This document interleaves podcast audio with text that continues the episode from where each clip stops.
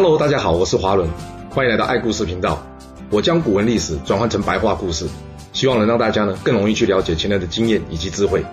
那让我们一起来听故事吧。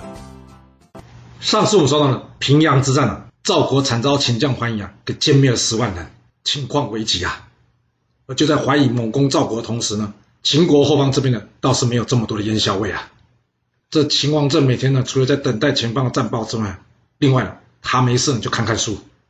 一天呢，他读到这韩国公子韩非的著作之后啊，他惊为天人呐！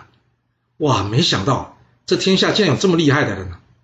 是的，这跟李斯是同学，同时也向荀子求学的是韩非啊，可是集合了法家、法术士三派学说大成的人啊，人称韩非子啊。这秦王问这李斯说：“哎，你知道这书是谁写的吗？”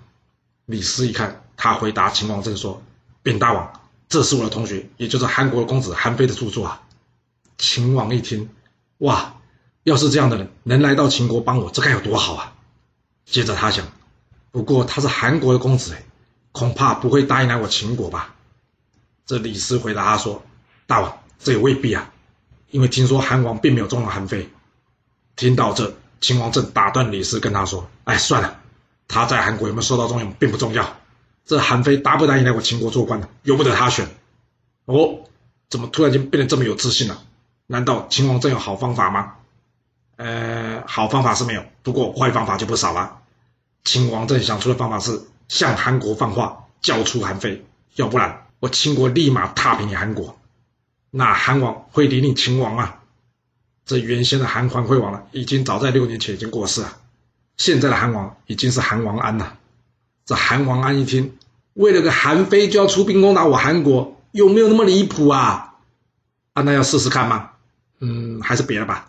赵国才刚刚被人家痛宰十万人，所谓形势比人强，要是秦国完真的，那不就惨了？所以这韩王安呢，最后决定啊，还是识相一点，让这韩非出使到秦国吧。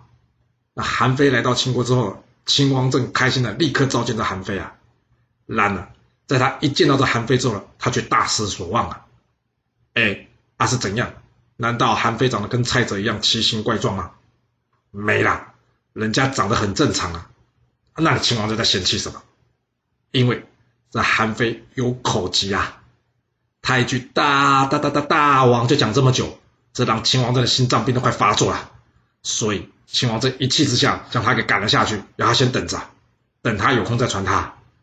那这一旁李斯非常清楚啊，韩非虽然口疾，但是他脑袋可比自己好了很多。只要是让韩非在秦国待久了，难保不会哪天秦王又想起了他重用他，那到时他的荣华富贵算是到头了。所以他找了一个叫做姚贾的帮手，跟他一起在秦王面前呢，帮着韩非穿起小鞋来了。哇塞，李斯同学，你有没有搞错啊？这样陷害自己同学哦？没搞错，对李斯而言。只要挡着他发财的人，他都得除掉。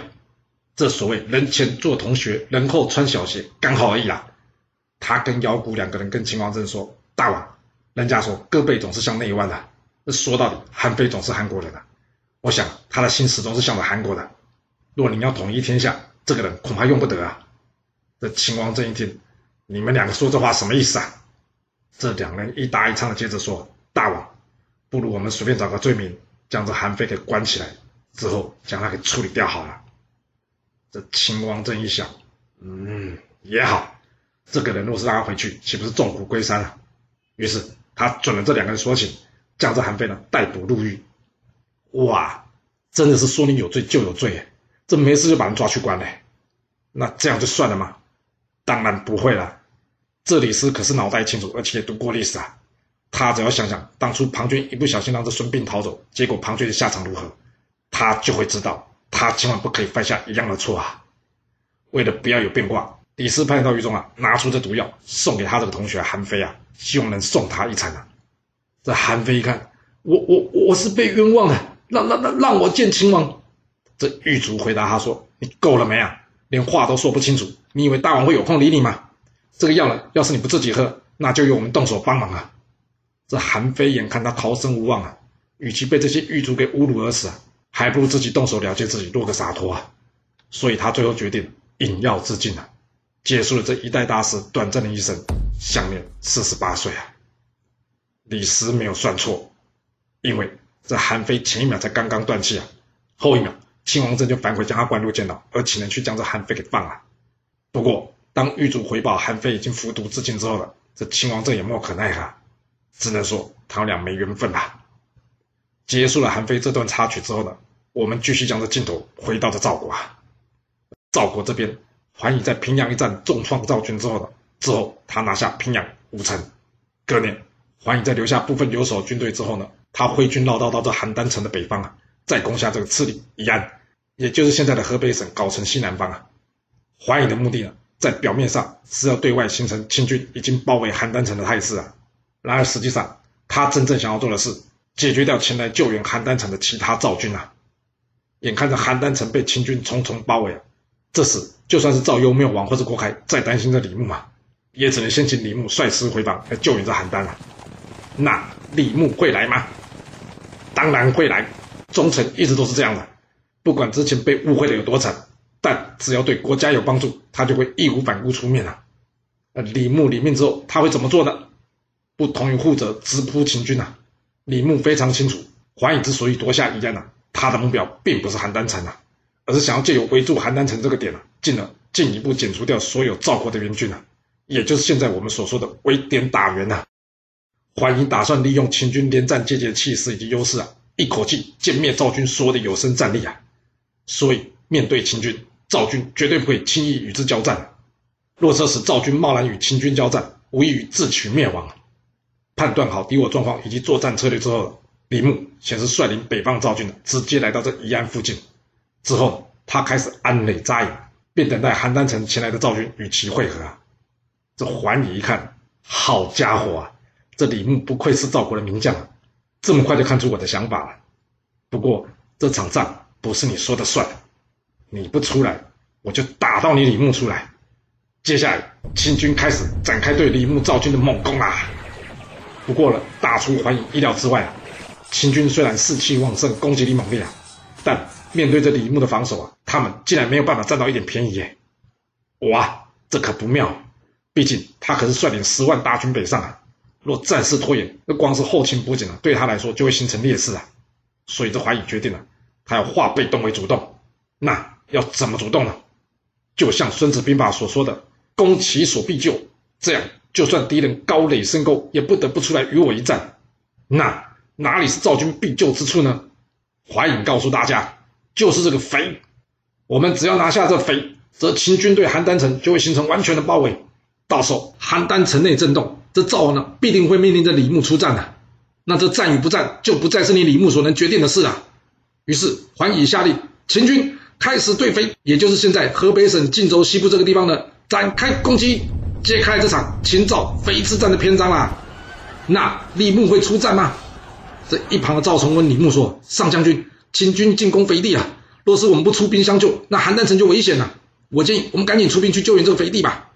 然而李牧却回答赵冲说：“敌人要我们出战，我们就出战，这样我们就会失去战场主导权，这对我军不利啊。”这赵冲接着说：“但若是邯郸失守，我军守在这里没有意义啊。”李牧回答赵冲说：“你是担心肥地要是失守的话，邯郸城就会陷入完全遭到秦军包围的问题，对吧？”这赵冲点了点头。这时。李牧将他手指一指，要解决邯郸城被包围的问题，我们不一定要救肥啊，而是我们可以从这里突破。赵冲一看，宜安，不会吧？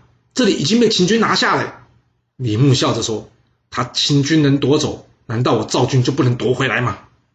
桓齮率领大军攻肥，那这宜安城中必定空虚。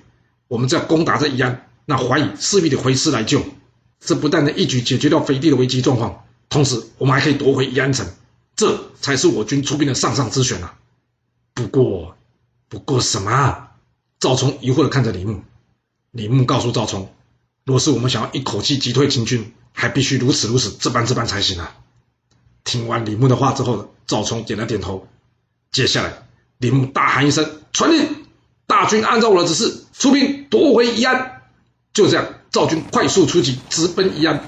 而这宜安城中呢，果然不出李牧所料，里面并没有多少秦军，所以呢，他们根本就不是李牧大军的对手啊！眼看着宜安城的秦军啊，就快要败下阵来，突然就在此时，有消息传来：报，秦军来袭！哦，怎么会来的这么快？是的，怀疑哪里会猜不到，他的前脚一走，你李牧后脚就会来攻打宜安呢？那既然他的目的是要引你李牧出来决战，那是不是在飞就不是重点了？重点是你李牧要出阵啊！看这眼前一大片李牧以及赵军的军旗啊，桓宇告诉秦军：“大家看到没？剩下的赵军就在那了，大家上！只要杀光眼前的赵军，我们就可以凯旋回国啊！”就在桓宇的一声令下呢，秦军对赵军展开全面的进攻啦！不会吧？李牧不是名将吗？怎么好像反过来中桓宇的计啊？但真的是这样吗？随着秦军一步一步的进逼，赵国大军严阵以待。接下来，赵军这边的战鼓声也响起来啦。不过，这战鼓声并不是从前方李牧的大营所传出来的，而是从秦军两侧所发出来的。怀疑一看啊，糟糕，中计！是的，前方的李牧啊并不是赵军的主力，那些赵军以及众多的旗帜呢，是李牧为了误导你怀疑而专门叫人准备的。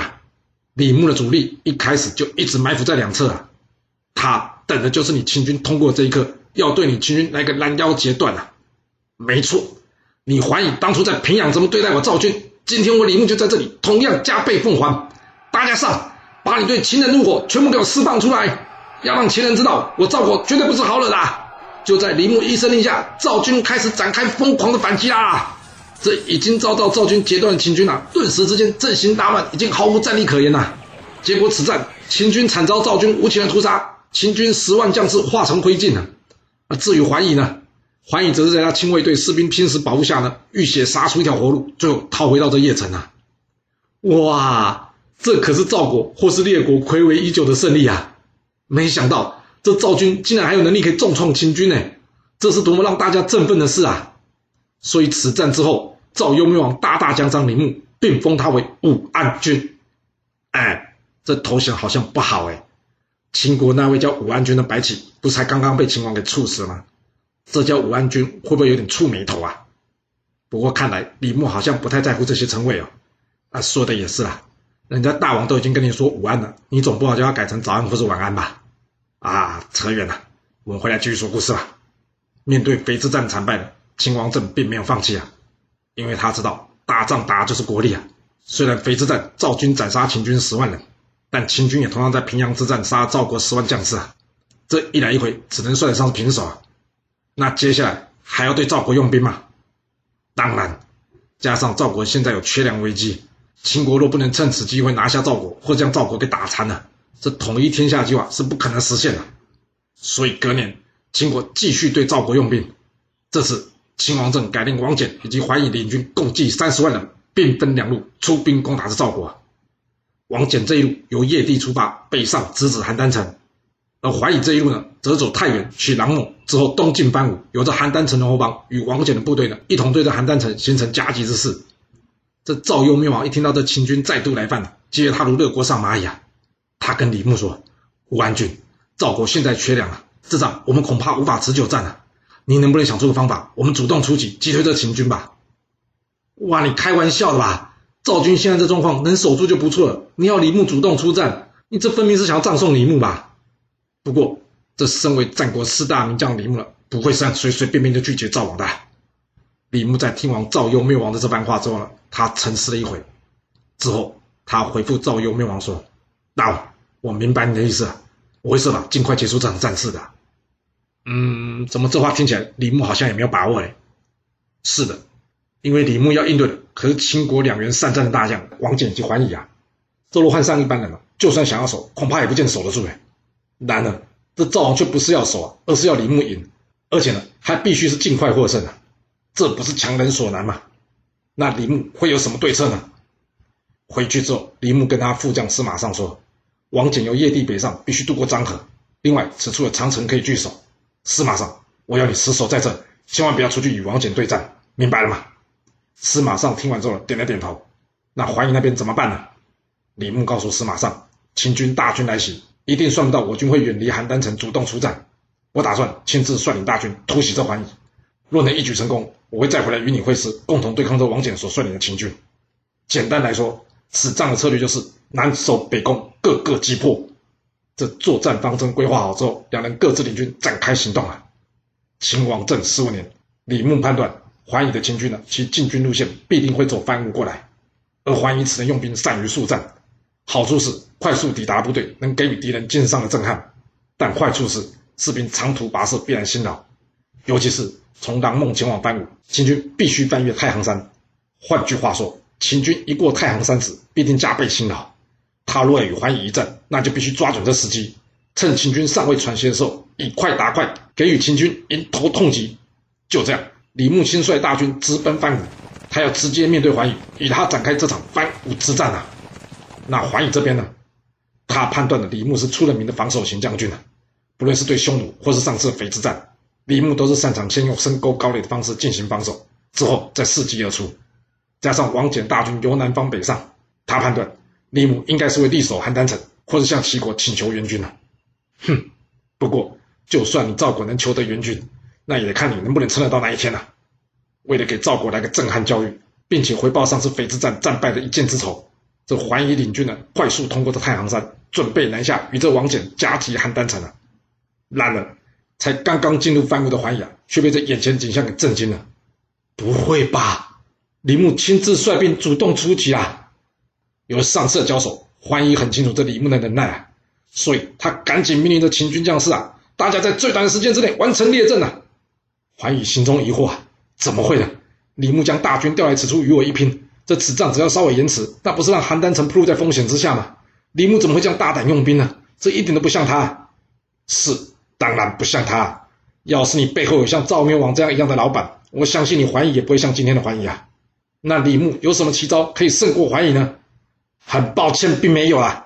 李牧有的是，就是他一条命啊。李牧告诉赵国将士们：“我们跋涉过来与秦军遭遇，目的不只是为了战胜秦军，因为这北路的秦军不退，我赵国今天就过不了这一关了。